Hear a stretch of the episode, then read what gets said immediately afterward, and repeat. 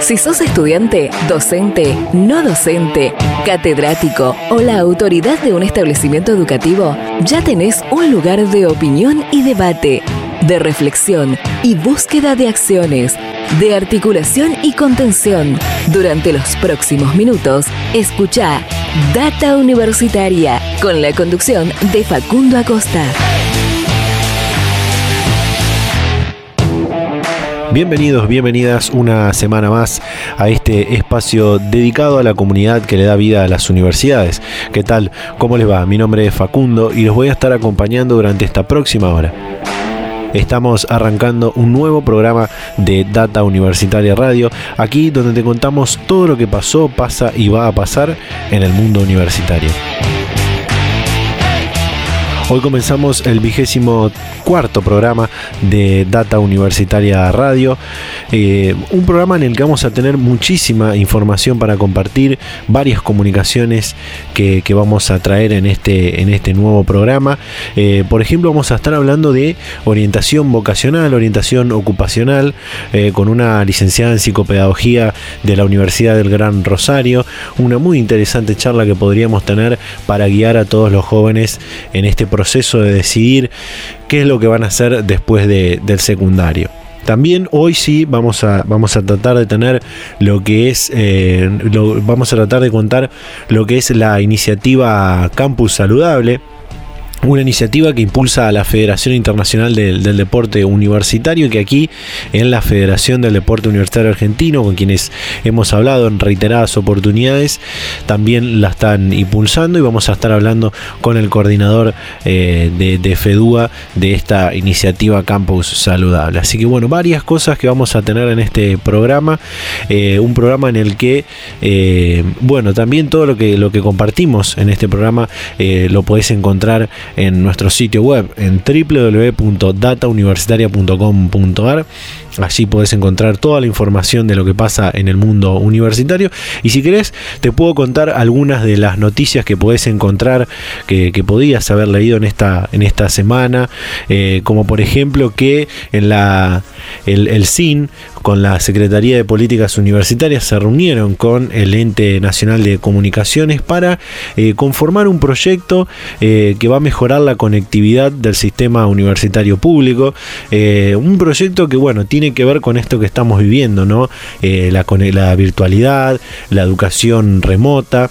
Y bueno, en, muchos, en muchas regiones del país la conectividad no favorece poder realizar esta, esta modalidad de educación. Así que bueno, este proyecto va va, en esa línea. Así que muy lindo, una, noticia bastante buena para esas regiones donde la conectividad no, favorece a la, educación a distancia. También en la provincia de Santa Fe se decretó crear el programa Boleto Educativo Gratuito. El gobernador de la provincia, Omar Perotti, mediante un decreto provincial, eh, resolvió crear este programa que beneficiaría a todos, a todo el sistema educativo que, tiene asiento en la, en la provincia, eh, desde el nivel inicial hasta obviamente el nivel universitario, beneficiando a docentes, personal no docente y estudiantes, en este caso universitarios. Así que para acceder a este programa pueden entrar y, leer la noticia en datauniversitaria.com.ar a toda la comunidad universitaria de, esta provincia. Y nos vamos a la provincia de Entre Ríos porque eh, en una resolución ministerial de la cartera sanitaria de esta provincia se habilitó las prácticas finales obligatorias de carreras de ciencias de la salud en los efectores públicos. Un reclamo que viene ya desde hace varios meses, que tiene que ver con los estudiantes de carreras de la salud, que no podían realizar la práctica final obligatoria, una parte fundamental para poder eh, acreditar y terminar la, carrera. Y bueno, ahora eh, el Ministerio de Salud de la provincia de Entre Ríos ha habilitado que se realicen estas actividades. Así que bueno, los estudiantes de la Facultad de Ciencias de la Salud de la Universidad Nacional de Entre Ríos, de carreras de medicina, eh, kinesiología y fisiatría, eh, enfermería, entre otras, y también quienes eh, viven en esa provincia pero estudian en la Universidad Nacional del Litoral, que estudian en, en la facultad y estudian medicina y también la licenciatura en obstetricia, ahora van a poder realizar las prácticas finales en los efectores públicos de la provincia de Entre Ríos. Y por otro lado también esta semana se resolvió lo que tiene que ver con la paritaria nacional docente, porque, bueno, finalmente hubo un acuerdo por este 7% de aumento salarial que venimos hablando en los anteriores programas, pero solamente 5 de, eh, de los 6 gremios docentes universitarios aceptaron este acuerdo, ya que desde la CONADU histórica no aceptaron este, este, este ofrecimiento que hizo el Gobierno Nacional, que hizo el Ministerio de Educación junto con la Secretaría de Políticas Universitarias, pero eh, lo que es CONADU, FEDUN, FACDUT, UDA y CETERA han aceptado este, este aumento que también va a tener una revisión en el mes de septiembre para bueno, eh, lograr eh, retener esa recomposición salarial y poder hacerle frente a la, a la inflación que tiene eh, el país. Así que bueno, estas son algunas de las noticias que podés encontrar, algunas noticias interesantes que fueron pasando durante esta semana y que podés encontrar en nuestro sitio web datauniversitaria.com.ar. Así que bueno, vamos a ir dándole eh, comienzo a este programa también, eh, teniendo en cuenta de que está finalizando el mes de octubre, que estamos arrancando el mes de noviembre. No quiero dejar de saludar a las universidades que eh, cumplieron, años, eh, cumplieron años, que tuvieron su aniversario en este mes de octubre, eh, a las que le vamos a mandar un gran saludo, como por ejemplo a la Universidad Nacional de Formosa, la Universidad Nacional de Mar del Plata, que su rector estuvo hablando en uno de los programas, a la Universidad Nacional de Lomas de Zamora, de Moreno, la Universidad Nacional de las Artes, la Universidad del Centro Provincial de la, de la provincia de Buenos Aires y por supuesto a la Universidad Nacional del Litoral, universidad centenaria que cumplió el pasado 17 de octubre 101 años de su creación, una, una hija directa de lo que es la, reforma universitaria. Así que bueno, para todas estas universidades nacionales, un gran saludo, un gran saludo en su, en su aniversario. Bueno, en el mes de noviembre seguramente debe haber otros aniversarios y los vamos a estar conmemorando. Así que bueno, vamos a ir arrancando este nuevo programa de Data Universitaria que tenemos mucho para compartir con todos y todas ustedes. Y para dar inicio a este programa ya tenemos en línea la, primera comunicación del día.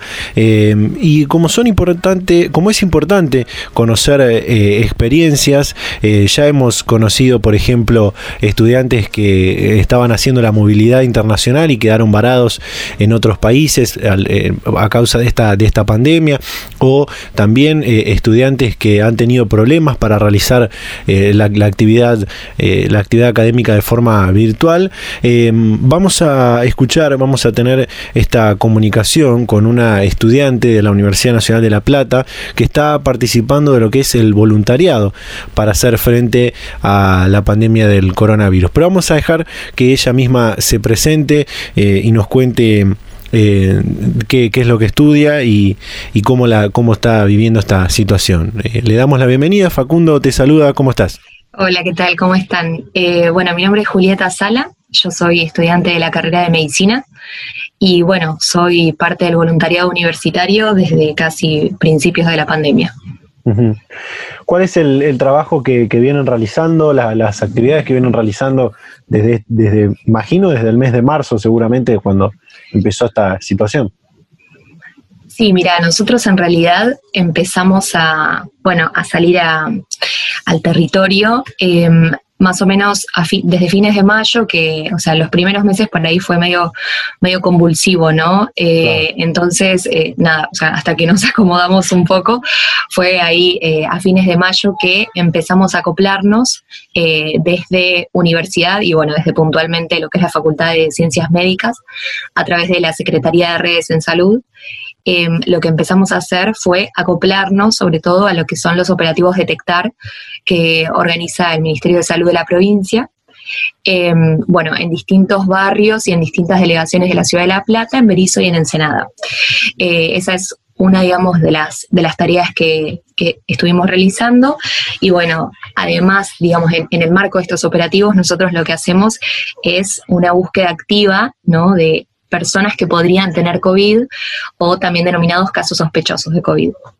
Em, esto, bueno, o sea, como te decía, se hizo en un montón de barrios, esa, digamos, es una de las líneas de trabajo del voluntariado, pero también, em, bueno, tenemos compañeros que han estado, eh, que aún hoy no siguen haciendo el voluntariado como parte de lo que es la asistencia en el triage en determinados hospitales, en determinados efectores de, de la región y también en un programa que desde la Dirección de Redes en Salud de la Universidad se impulsa, que eh, es la constitución de lo que llamamos núcleos operativos de emergencia en eh, distintos barrios y en distintas zonas de la ciudad, eh, que son dispositivos, digamos, que se montan sobre la, organización comunitaria previa, ¿no? Donde generamos determinados talleres, todos vinculados a lo que es la salud, eh, y bueno, para brindar eh, flujos de información segura, ¿no? Con eh, los vecinos y las vecinas que le están poniendo el cuerpo a la pandemia, sobre todo con em, compañeras de comedores, de ollas populares, de copa de leche, digamos, o sea, como acercando un poco de, de información ¿no? segura dentro de todo el caos eh, mediático que significó la pandemia, claro. para que bueno, para que ellas eh, pudieran seguir ¿no? con, eh, con esa actividad que básicamente sostiene, ha, sostenido ¿no? a las comunidades durante todo este tiempo. Así que bueno, esas, esas son como las tres líneas de trabajo del voluntariado. Bien, bien. ¿Y cómo está la, situación sanitaria, la situación epidemiológica eh, en esa región en la que ustedes están eh, trabajando? Bueno, mira, eh, nosotros, o sea, lo que hacemos, digamos, prácticamente de lunes a viernes es el desarrollo de los operativos detectar. Em, y bueno, la verdad es que nosotros lo que vamos haciendo es eh, un puerta a puerta, ¿no? En el cual hablamos y charlamos con los vecinos, o sea, más allá de lo que es el COVID en particular, les preguntamos cómo es que están atravesando toda esta situación de cuarentena, nos damos cuenta que en un montón de situaciones particulares, ¿no? Suceden quizá, eh, bueno, justamente, ¿no? Como cuestiones así bien puntuales. Hemos encontrado por ahí compañeras que están atravesando situaciones de violencia de género, personas que también em, han estado teniendo problemas, por ejemplo, para cobrar el IFE, para cobrar la UH, digo, más allá de lo que es COVID, ¿no? Eh, qué sé yo, el acceso también a, a, medicamentos para enfermedades crónicas y la verdad es que se le ha estado intentando dar un abordaje bastante integral. Nosotros cuando, cuando participamos de estos operativos, eh, también hemos podido articular, por ejemplo, digamos, además del Ministerio de Salud de la provincia, que eh, trae lo que es el programa Remediar, ¿no? Eh, además de isopar, casos sospechosos de COVID. Lo que, lo que hemos estado pudiendo articular es con el Centro de Acceso a la Justicia, por ejemplo, para solucionar estos problemas ¿no? de acceso al IFE, de acceso a la UH. Em, hemos estado intentando poner en contacto a las personas que eh, por ahí necesitaban la medicación con los centros de salud, ¿viste? Eh, la verdad que en ese sentido estamos muy contentos porque hemos podido, ¿no? Como generar ahí redes eh, en estos tiempos en los que se cortó todo, ¿no? La verdad que lo que me preguntas de la situación epidemiológica, em, o sea, es es como bastante diversa, ¿no? Hemos visto que ha habido como brotes así en distintos barrios. O sea, te digo esto porque nosotros por ahí eh, vamos a distintas, a distintas delegaciones de distintas zonas todo el tiempo, ¿no? No es, no es que nos, no nos establecimos en un lugar e hicimos el seguimiento, ¿no? Em, nada, la verdad es que nosotros vemos que por ahí ahora ya todo el mundo está más cansado, ¿no? Eh, hemos visto un montón de vecinos que ahora, por ejemplo, ya han atravesado la enfermedad y ahora la verdad es que está buenísimo porque hay un montón de iniciativa para eh, donar plasma, ¿no? Eh, la verdad es que en ese sentido la gente es es súper generosa, ¿no? Como digo, pese a que por ahí, por ahí las cosas que, que, nos dicen los medios, la verdad es que se respira como un clima así de mucha solidaridad dentro de los vecinos. Em, de todos los barrios. Eh, y bueno, nada, o sea, ahora puntualmente esto, ¿no? O sea, como sí, hay por ahí em, menos casos sospechosos, si querés, también, o sea, consiste, por ejemplo, nuestra entrevista en, bueno, o sea, preguntar los síntomas, si han, eh, si han estado en contacto con otras personas que por ahí cursaron la enfermedad. Em, y bueno, nada, o sea, en ese sentido, hemos estado viendo por ahí el número de personas que, nos cuentan a nosotros ha disminuido, eh, pero bueno, igualmente tenemos un, número alto de personas que directamente consultan con un efector o que hacen la llamada telefónica, por ejemplo, al 148. Así que por más que em, viste, hayan disminuido ¿no? los casos en los operativos. Em, bueno, nada, o sea, la situación epidemiológica en la zona no es para relajarse todavía. Así que bueno, nada, la verdad es que estamos contentos por los, por los operativos, porque digamos, esto que te decía, ¿no? Si bien por ahí disminuyó un poco la cantidad de casos de COVID puntuales, seguimos haciendo un montón de otras actividades, ¿no? Para ir para facilitar el acceso a la salud de esos vecinos a través de, otras herramientas, ¿no? Que por ahí también estaban como coartadas por la pandemia. Sí, recién me, decías que a esta altura eh, la gente está como como cansada ¿no? de, la situación, porque ya con más de 220 días que llevamos de aislamiento social obligatorio, una de las cuestiones más afectadas entre eh, la gran variedad de cosas afectadas, como la economía, el trabajo, eh, una de las más afectadas es eh, el ánimo, los sentimientos. Esas son cosas que la gente les cuenta, que, charlan con la gente cuando, cuando están haciendo la, el voluntariado. Sí, la verdad es que cuando eh, hacemos estas entrevistas así con los vecinos, eh, bueno, ha surgido muchísimas veces, ¿no? La angustia por ahí de, no verse hace mucho tiempo con sus seres queridos, con, sus amigos y amigas, eh, o sea, es algo de verdad inevitable que nos cruza un poco a todos. pero bueno, también se nota, ¿no? Como la conciencia clara de que en realidad es por un, bien común el, el de cuidarse, ¿no? Y además ahora lo que estamos promoviendo también, ¿no? Es esto de eh, las prácticas de cuidado, eh, llevarlas a todos los ámbitos de la vida, ¿no? Porque nosotros ya hemos comprobado que, digamos, o sea, por ahí nos podemos juntar ¿no? con otras personas que hace mucho tiempo que no vemos, si mantenemos la distancia, si usamos, eh, si usamos barbijo, si nos lavamos eh, las manos, o sea, es como, digo, si no compartimos el mate. Entonces, por ahí también intentamos como llevar un poco de tranquilidad en ese sentido, ¿no? De decir, eh, bueno, a ver, si, si nos queremos ver, porque la verdad es que sí, hace un montón de tiempo que, que estamos alejados de toda esa gente que queremos, eh, digo, bueno, lo que mejor podemos hacer es vernos y mantener las prácticas de cuidado, que digo, eh, es, importante que las, las vayamos adquiriendo desde ahora, porque además sabemos que esto va para largo, ¿no? Entonces me parece que es como que hay que empezar a transitar esta nueva normalidad, que, es esta, no es una que vaya a venir en el futuro, eh, sino bueno, esto, ¿no? Como manteniendo la distancia, digo, de esa forma nos podemos encontrar de una forma cuidada. Entonces, nada, eso es algo que siempre intentamos llevar, ¿no? Eh, a los vecinos y vecinas, que por ahí están angustiados. Em, a lo largo de, esta situación que, estamos atravesando, de este año, que, todavía estamos atravesando. Em, una de las cuestiones que reclamaron los estudiantes universitarios de carreras de la salud tiene que ver con la posibilidad de realizar lo que son las prácticas finales obligatorias, que en muchos casos, en muchas universidades, todavía no se, no se están pudiendo realizar. ¿Es el caso de ustedes? ¿Esta actividad, este voluntariado cuenta dentro de la práctica final obligatoria? ¿Cómo es?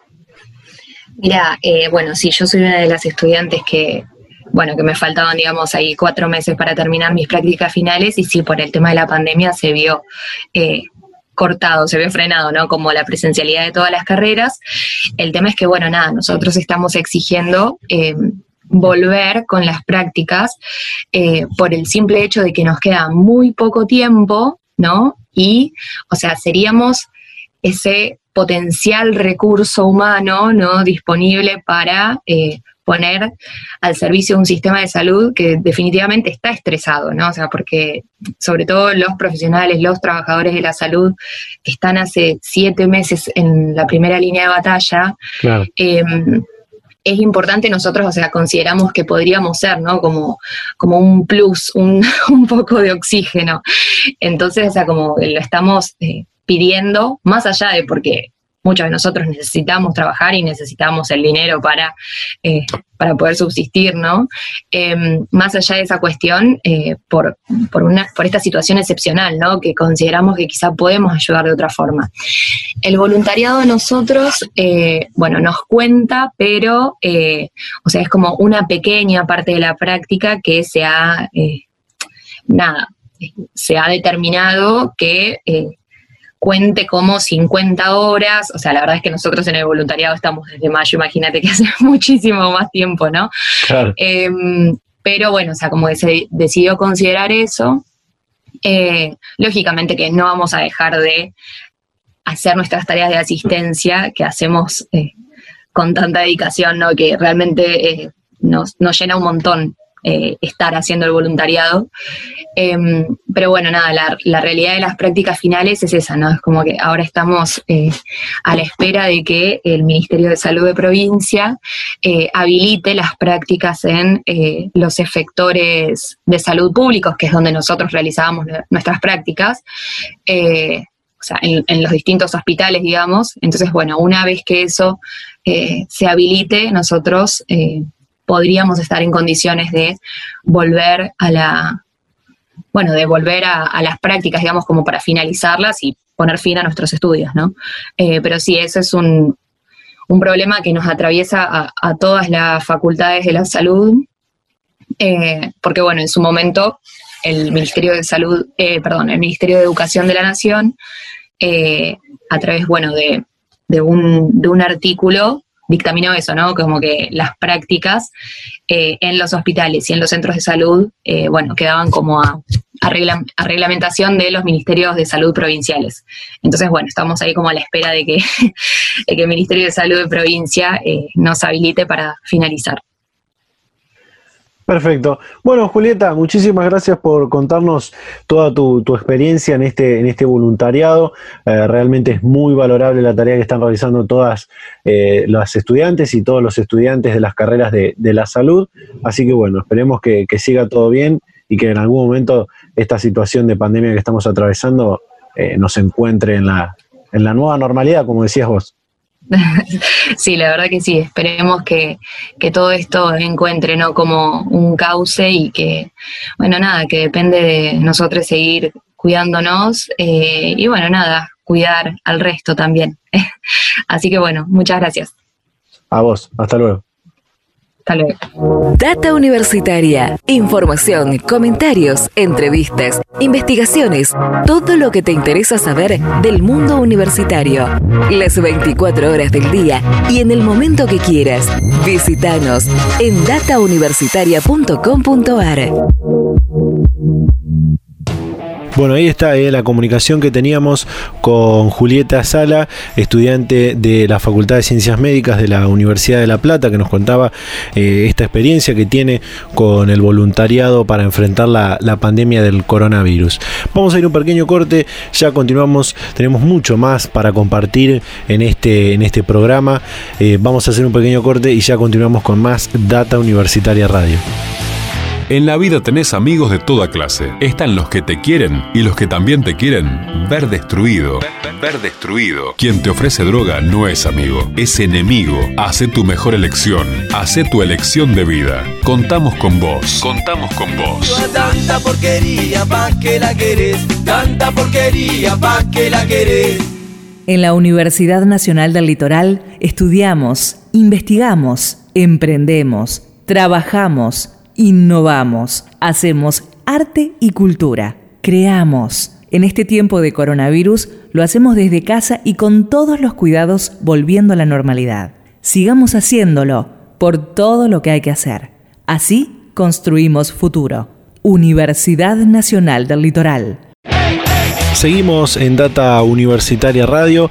Como te anunciaba al principio, íbamos a hablar de eh, orientación vocacional, orientación ocupacional, porque bueno, eh, se estila en esta época del año, cuando está por cerrar el año lectivo, que los estudiantes que finalizan el, secundario eh, realicen un proceso en el que tienen que decidir si, si es que, bueno, si es que lo van a poder realizar, decidir qué es lo que van a estudiar, qué carrera universitaria van a elegir. Y para eso eh, queremos dar algunas pautas, algunas recomendaciones eh, y por eso está en línea para charlar con nosotros la licenciada en psicopedagogía, también docente y secretaria de Asuntos Estudiantiles de la Universidad del Gran Rosario, Adriana Fabro. Adriana, ¿qué tal? ¿Cómo le va? Facundo la saluda. Bienvenida a Data Universitaria Radio. Hola, ¿qué tal? ¿Cómo va Facundo? Buenas tardes. Bueno, la, convocamos porque queremos charlar de lo que es la, orientación vocacional, la orientación ocupacional eh, y, qué pautas hay que seguir o qué pautas podríamos recomendarle a los, a los jóvenes que tienen que pasar por este proceso luego de, bueno, finalizada la, la educación obligatoria, ¿no? Bien, bueno, eh, a ver, vamos a tratar de sintetizar. Yo hablo desde, soy docente de la Cátedra de Orientación Vocacional dentro de la licenciatura en Psicopedagogía y también coordino un programa de orientación vocacional eh, de la Universidad del Gran Rosario que está trabajando con todas las escuelas secundarias, ¿bien? De manera gratuita, es un servicio de extensión universitaria. Pero para pensar en orientación vocacional, por ahí, a ver, creo que habría como que diferentes categorías conceptuales a trabajar, ¿no es cierto? Por ahí, ¿cómo entendemos la orientación vocacional o qué entendemos? Muchos creen que es un test o un casi eh, que, le, que, le, indica a una persona qué hacer en el futuro. Nosotros la conceptualizamos desde otro lugar. Pensamos en un campo que es posible de intervención para la psicopedagogía, ¿no es cierto? Pero la idea o, nuestra conceptualización es que es un, espacio eh, en el cual poder, sí, es, poder generar espacios para que los sujetos puedan reflexionar, argumentarse, pensar en su proyecto de vida, en su proyecto futuro. ¿Bien? ¿Por qué la psicopedagogía? Bueno, la psicopedagogía es una disciplina que trabaja el aprendizaje, el sujeto en situación de aprendizaje. ¿Bien?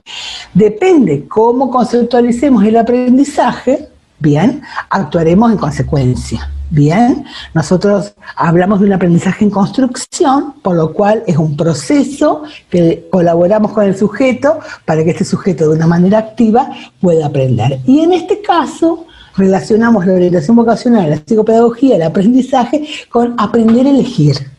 Bien, es decir, eh, el aprender a elegir, em, lamentablemente nuestro sistema educativo por ahí no está Está interpretado de diferentes maneras, pero nosotros deberíamos incluir la elección a partir de que los niños ingresan al, nivel eh, educativo, a los diferentes niveles.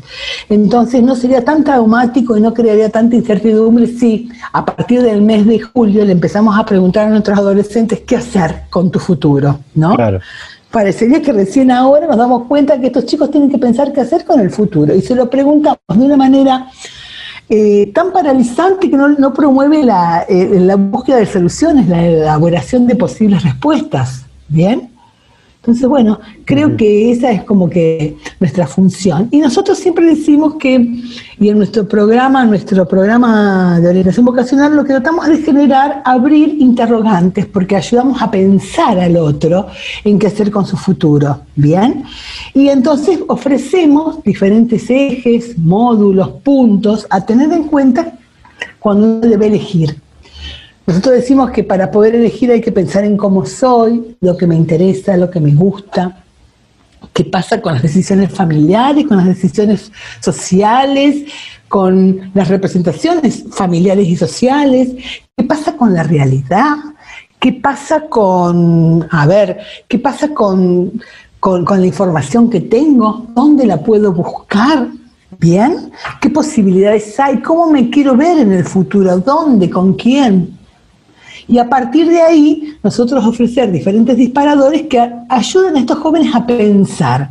Porque el gran protagonista es el joven, es el adolescente, porque lo que tiene que hacer es decidir él, pero decisiones que también son posibles de modificar, no se decide, no se elige una vez y para siempre. ¿Bien? Eh, no sé si qué te habrá pasado a vos, Facundo, con tus elecciones. Sí, es que este tipo de, procesos siempre eh, hay diferentes historias eh, cuando uno está en, la secundaria, donde bueno, eh, por ahí hay, hay gente que desde que arranca la secundaria ya tiene esa, esa historia por algunas, por algunos por cuestiones familiares o, o por alguna, alguna historia así, otros por la información que fueron recibiendo de que ya durante ese proceso de, de los cinco o seis años que duran la, escuela secundaria, ya eh, cuando, cuando les toca finalizar ya saben más o menos qué, es lo que quieren. Eh, claro, pero por eso mismo, es decir, lo que nosotros ayudamos a reflexionar qué cosas le dan placer, qué cosas están atadas a lo significativo, a lo interesante para uno, aunque le cueste. Pero qué cosas nos gustan. Cuando nosotros logramos identificar qué cosas nos gustan, cuáles son nuestras áreas, es decir, es, empezar a ubicarse donde uno puede ocupar su ocupación, donde uno se puede desarrollar de la mejor manera, porque también produce de la mejor manera y está de la mejor manera. Entonces, em, eh, por supuesto que hay, hay influencias sociales, hay influencias familiares, y nosotros no hacemos un repollo, estamos en un contexto, por supuesto que sí. Lo importante es darnos cuenta hasta qué punto nuestras decisiones son por referencias familiares o son realmente decisiones de uno. ¿Está? Entonces, bueno, eh, eh, los jóvenes, eh, cuando le ofrecemos, que creo que fue el gran error también que tuvimos en el sistema educativo, no ofrecerle estos espacios eh, a los jóvenes, ¿no? Parecería que únicamente le mandábamos contenidos a sus casas para trabajar. Y se podría haber trabajado todos estos espacios donde poder hablar de lo que les pasa. Porque hablar de lo que les pasa también los ayuda a reflexionar y a pensar. Nosotros ayudamos a construir sujetos autónomos, eh, sujetos que sean autores, responsables, de sus pensamientos, del estado de su conocimiento. Eh, creo que podríamos haber sido mucho más creativos también en nuestros haceres, pero bueno, específicamente no, voy a criticar el sistema educativo, pero eh, desde la orientación vocacional ese, es nuestro propósito, es un gran desafío. Y cuando uno escucha a los jóvenes, eh, yo te digo que nosotros en este momento tuvimos que, nuestro dispositivo siempre era presencial, ¿no? En las escuelas. Y la pandemia disparó para que hagamos un dispositivo virtual, ¿no? Y me he encontrado con, cada propuesta de jóvenes y cada decides y cada reflexiones que la verdad que le saco el sombrero, porque la verdad que me han sorprendido, como también nos ha costado convocarlos, ¿bien? Pero creo que cuando los chicos los convocás y los escuchás y le pones la oreja y, y, realmente das importancia a lo que ellos van pensando, despacito se van sumando. Bien, y creo que ese es un trabajo de hormiga que también tiene que ver con una propuesta y una, una postura también teórica en relación a cómo pensar la psicopedagogía, cómo pensar lo vocacional. Bien, un poco por ahí, por ahí vamos, me parece. Sí, eh, recién eh, eh, cuando, cuando arrancó, recién cuando arrancamos a hablar, me decía que bueno, la psicopedagogía se dedica, entre, entre una de las cosas, a ver y, enfocarse en el aprendizaje de estas, de, los niños, las niñas, los adolescentes. Eh, ¿Cómo fue o cómo está siendo, mejor dicho, el aprendizaje de estos niños, de estas niñas, de, los adolescentes, en medio de este contexto que estamos atravesando, donde también la educación tuvo que cambiar su formato, como me decía recién? Bien, mira, primero vamos a partir. La psicopedagogía se, dedica eh, o trabaja con el sujeto aprendiente, ¿no es cierto? Un sujeto que aprende desde que nacemos estamos aprendiendo. No solamente aprendemos en el sistema educativo, que es el aprendizaje formal.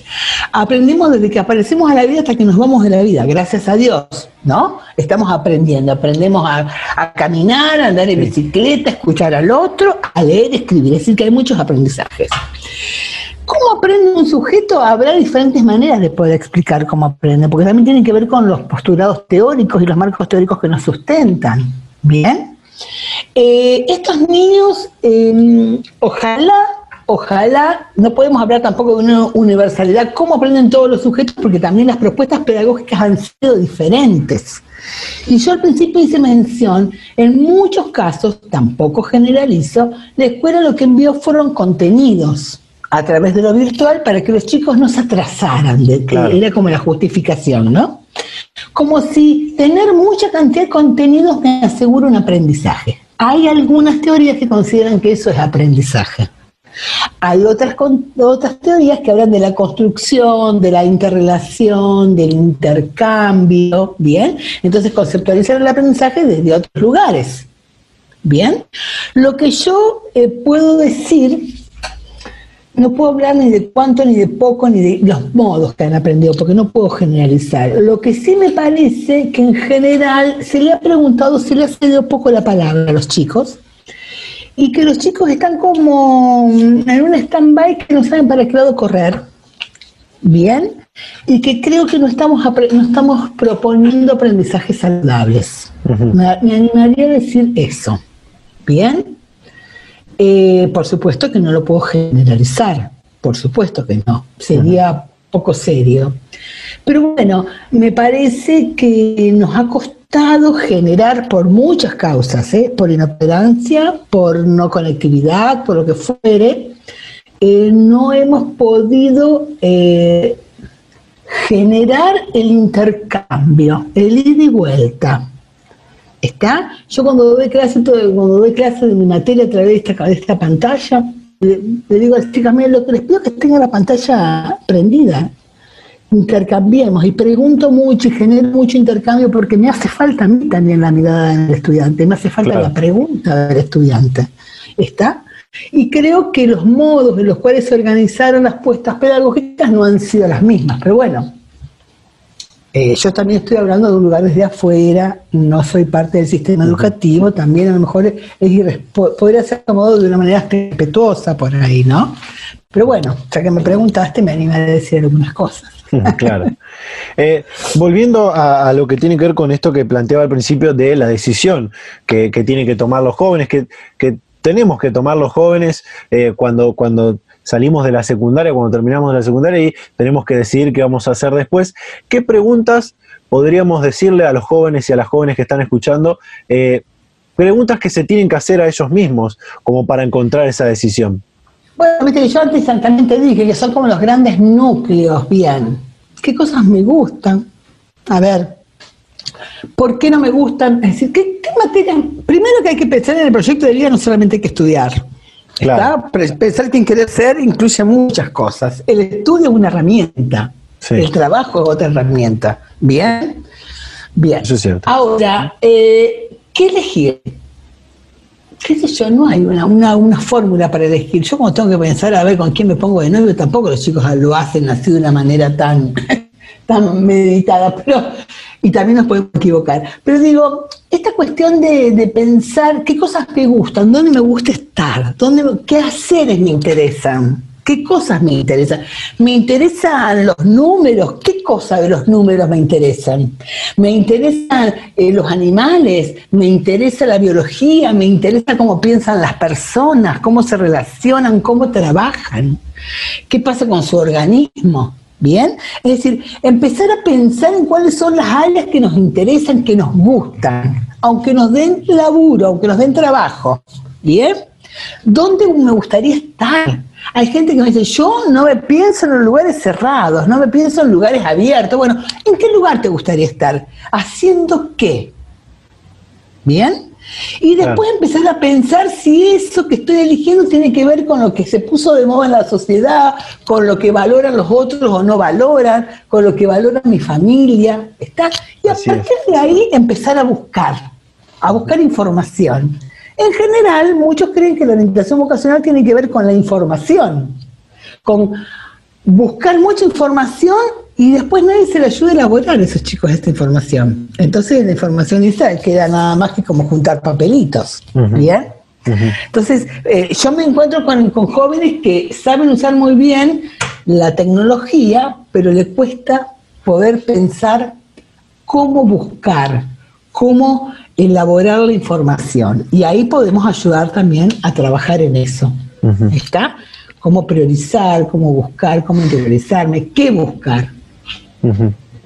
Eh, recién hablaba de, esto de la información y con esto, con esta pregunta, eh, creo que podríamos cerrar. Eh, que, la, importancia que tiene la, información, las carreras que hoy se denominan como, como estrategias, hoy se quiere impulsar mucho lo que es la economía del conocimiento. Incluso hay una ley que se ha votado y se ha, se ha votado a nivel nacional. Además, también teniendo en cuenta esto de la información, porque hay muchos jóvenes que dudan de poder tener un futuro en la Argentina, bueno, por, por diferentes cuestiones que se seguramente esta crisis global eh, la, va a perjudicar. Pero, ¿qué importancia tiene esto de eh, conocer y la, información sobre estas carreras denominadas estratégicas o que el, mercado las puede eh, impulsar un poco más? ¿qué, ¿qué, importancia tiene esto, no? Creo que en este país, en muchos países, pero bueno, en este, a ver, ¿qué va a pasar dentro de 5 o 6 años? Tampoco no me arriesgo a decirlo, ¿no es cierto? Bien. Claro, totalmente. Lo que tenemos que, tenemos que preparar eh, jóvenes que sepan navegar, no que sepan llegar a la, costa, está, que se puedan sostener, que sean más autónomos, ¿bien? Más flexibles, ¿bien? Eso por un lado. Pero A ver, eh, ¿cómo buscar, dónde buscar la información? ¿Qué voy a buscar? Cuando yo entro a una institución, ¿qué pregunto? Pregunto por el plan de estudio, ¿para qué? Pregunto en qué, en qué me habilita el título, ¿para qué lo pregunto? En general los jóvenes eligen por el hacer. Eligen porque me gusta lo que hace el veterinario, me gusta lo que hace el médico, me gusta lo que hace el kinesiólogo, lo que hace el psicopedagogo, lo que hace el periodista. ¿Está? ¿Y qué es lo que te gusta de eso? Bien, entonces, por eso mismo es interesante que haya un otro que ayude a pensar para poder, eso sería elaborar una información. Entonces sí voy a la búsqueda de un profesional que me informe, de una institución que me dé los planes de estudio, de una ley que me explique. Bien. Exacto.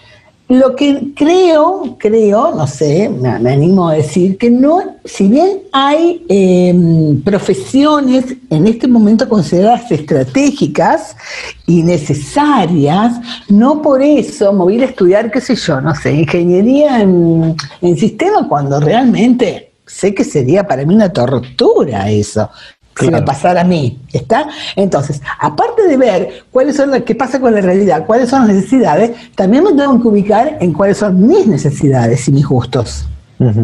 Totalmente. ¿Bien?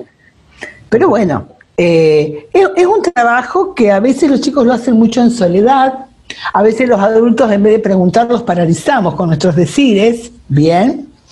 Eh, creo que tendríamos que tener dentro del sistema educativo y también a nivel comunitario diferentes espacios, efectores, donde poder pensar y pensarse. ¿Bien? Nada me asegura respuestas seguras, pero sí me asegura a sujetos que ante los obstáculos tienen herramientas para poder pensar. Y eso creo que es muy importante, que no queden paralizados. Totalmente.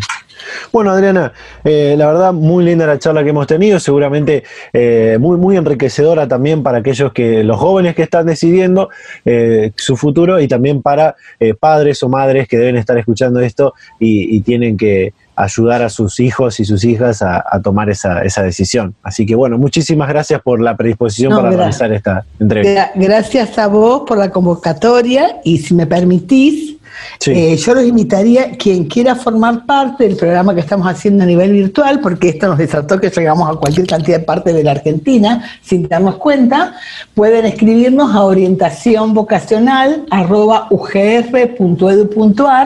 y nosotros ahí podemos trabajar de una manera, a través de la Secretaría de Extensión, con nuestro programa de manera gratuita para las instituciones educativas, que nos han sorprendido porque hemos trabajado en esta pandemia con muchas instituciones. Así que bueno, es una invitación. Bueno, gracias. Perfecto. Gracias y hasta luego. Chao, chao, hasta luego. Data Universitaria. Información, comentarios, entrevistas, investigaciones, todo lo que te interesa saber del mundo universitario. Las 24 horas del día y en el momento que quieras. Visítanos en datauniversitaria.com.ar. Bueno, ahí está, eh. excelente comunicación la que teníamos con la licenciada Adriana Fabro. Podés encontrar algunas otras conclusiones sobre esto en nuestro sitio web www.datauniversitaria.com.ar que tienen que ver con esto de la orientación vocacional y la vocacional y ocupacional. Vamos a ir a un pequeño corte y ya continuamos con más Data Universitaria Radio. Vida sin droga. Vida sin droga. Vida sin droga. Estudias, tenés amigos, tu familia, tu pareja, tus momentos y al final vas camino a ser muy pero muy feliz. Muy bien. Vida con droga. No estudias, tenés amigos, pero amigos falsos. Tu familia, aunque duela, es cierto. Te rechaza. Tus momentos no son tuyos, son de la droga. Y al final vas hacia el otro camino. El que tiene tantos obstáculos que en cierto momento no das más y caes, pero caes para no levantarte nunca más. Vos, ¿qué vida vas a elegir? Pensalo muy bien. Pensalo muy bien. Continuamos en Data Universitaria Radio, eh, tal como te adelantaba al principio, eh, ya está en línea para charlar con nosotros Emiliano Gordín, él es coordinador nacional del programa Campus Saludable de la Federación Nacional, de la Federación del Deporte Universitario Argentino. Le damos la bienvenida eh, para charlar de, de esta iniciativa. Emiliano, ¿qué tal? ¿Cómo estás? Bienvenido. ¿Qué tal? Mucho gusto charlar con ustedes. Bueno, contanos de qué se trata esta iniciativa Campus Saludable que impulsa también la Federación Internacional.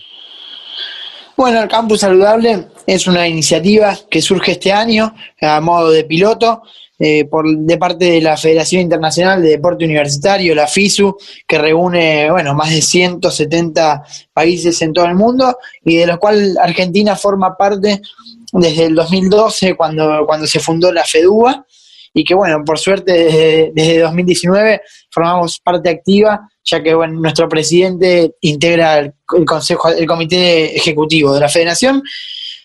El programa busca promover estilos de vida saludables en todas las comunidades educativas de, las cerca de 18.000 universidades que hay en todo el mundo. y, cuando, y cuando se proponen promover estilos de vida saludable, no están solo enfocados en los estudiantes, sino también en toda la comunidad educativa en general, los docentes, los no docentes, los directivos. FISU tiene un trabajo deportivo muy grande con, mundiales, eh, todos los años pares, hay 30 mundiales de, de, 30 disciplinas justamente, eh, los años impares hay como si fuera un paralelo a los Juegos Olímpicos, que se llama Juegos Mundiales Universitarios, que reúne a 10.000 deportistas de, todo el mundo, pero bueno, eh, este año decidió fortalecer mucho, no solo el alto rendimiento a través de estos mundiales, eh, y, estos Juegos Mundiales que les comentaba, sino, bueno, llegar a todo el grueso de, la, del sistema universitario mundial. Así que celebramos esta iniciativa que, bueno, está en sintonía, por supuesto, con lo que, con lo que buscamos nosotros de FEDUA, de promover estilos de vida saludable y el deporte y la actividad física son grandes herramientas para eso. Eh, tuve la suerte que, bueno, eh, FEDUA formó parte de este, de este proceso piloto que está llevando a cabo la Federación Internacional y que el presidente me designó a cargo de, llevar este programa, así que por supuesto muy agradecido. El, piloto de este año consta de, se eligieron siete universidades de todo el mundo, eh, una por cada continente, salvo bueno, Europa y Asia, eh, que por densidad se han elegido dos, y de América eligieron una universidad argentina. Entiendo un poco que reconociendo el trabajo que venimos realizando de FEDUA en estos siete años de vida, que es la Universidad Nacional de La Matanza, que además, bueno, justamente el, rector también integra un consejo asesor eh, de la FISU, integrado por cinco rectores, eh, así que también es un orgullo en ese sentido. Y lo que está haciendo es, eh, el campus, este primer, esta primera etapa del programa, es cada universidad se inscribe en una plataforma digital desarrollada por la FISU, muy, sofisticada, muy, muy interesante, en la que bueno, tuve la suerte en este rol de, de coordinación de haber participado, convocado por la FISU, de un panel junto con 20 colegas de todo el mundo para definir 100 criterios. Hemos definido, coordinado por la FISU, 100 criterios para que una universidad sea considerada saludable. Y lo que, lo que, lo que tienen que hacer las instituciones es meterse en la plataforma web y ir para cada uno de los criterios hay un indicador de cumplimiento. Entonces, las universidades tienen que ir poniendo qué hace la universidad eh, para perseguir ese criterio de, institución saludable y hay un equipo de, técnicos de la FISU que validan que efectivamente realizar esa acción eh, va en camino hacia ser una universidad saludable y, y una vez que las universidades completan los 100 criterios, los 100 indicadores, eh, reciben, hay, hay, una especie de ranking que, no, es, no, es competitivo, sino no es competitivo eh, en términos comparativos con otras instituciones, sino que es para, para que la institución pueda ir mejorando puertas adentro. Entonces, en función de la cantidad que, de criterios que cumple, son universidad saludable de oro, de plata, de bronce, de platino y demás. Eh, es, es interesante. Así, así se consiguen, digamos, con estos niveles y cumpliendo con estos 100 criterios lo que es el certificado Campus Saludable, ¿no? Correcto, así es. en, el caso de Argentina, estamos, bueno, como les comentaba, la UNLAM, la Universidad Nacional de La Matanza, está participando como una de las instituciones piloto y, bueno, e, en este momento se encuentra en la etapa de ir, ir cargando los criterios. Eh, ya de los 100 ya se han cargado 40 y la FISU eh, validó eh, cerca de 15 y se genera una dinámica muy interesante, eh, puertas adentro de la institución.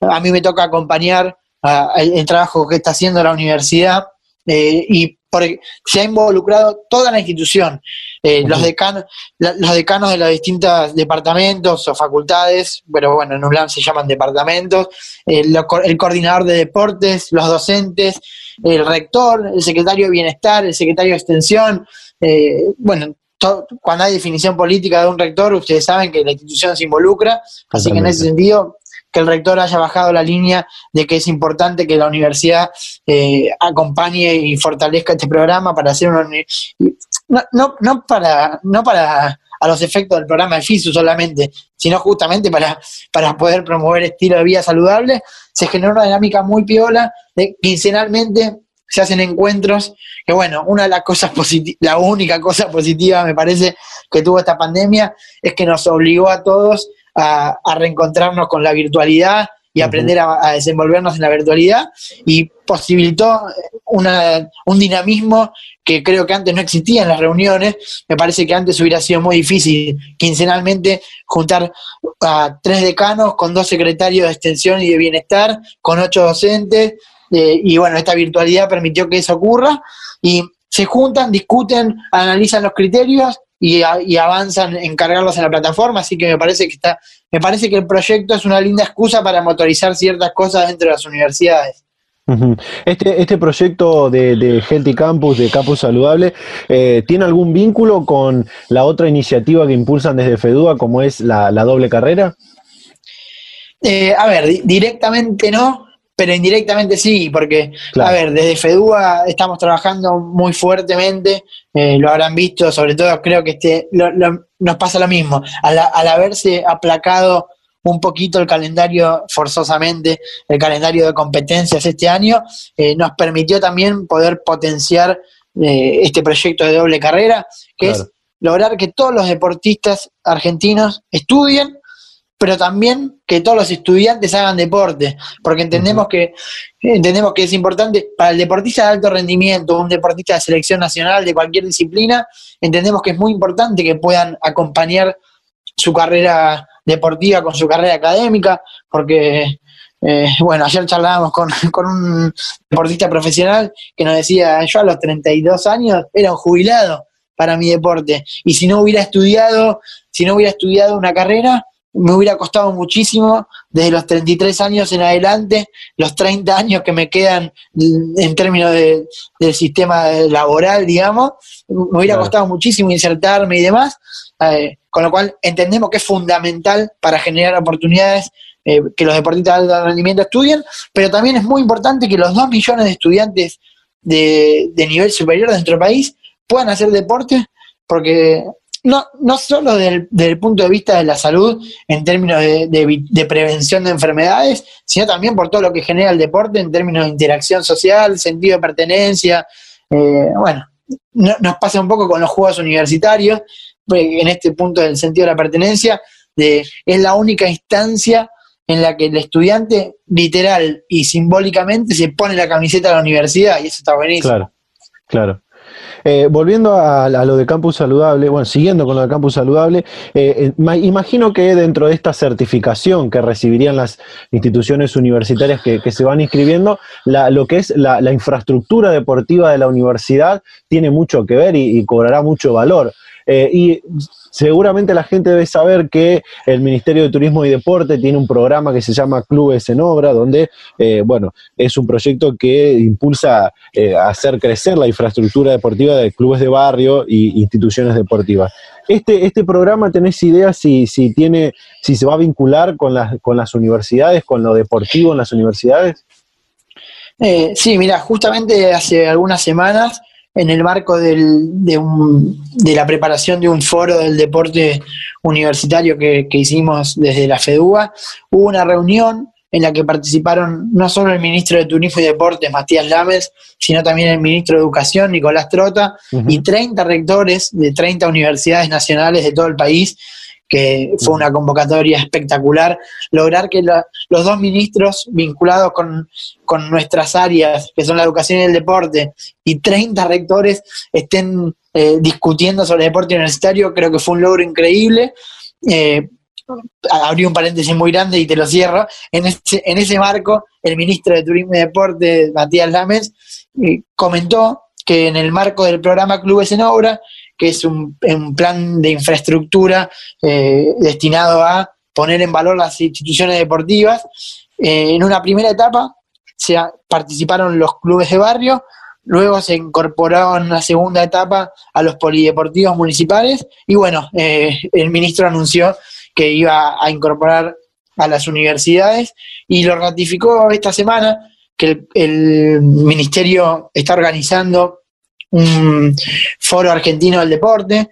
La primera mesa, la primera mesa de ese foro, eh, que también es un, es un muy buen dato que el Estado le ponga ese lugar, la primera mesa fue sobre la doble carrera y el deporte universitario, y en ese contexto el subsecretario de Infraestructura Deportiva, Sergio Palmas, lo ratificó y comentó que, bueno, que, la intención es incorporar a las universidades para que pongan en valor sus instalaciones deportivas, así que bueno, eh, para celebrarlo.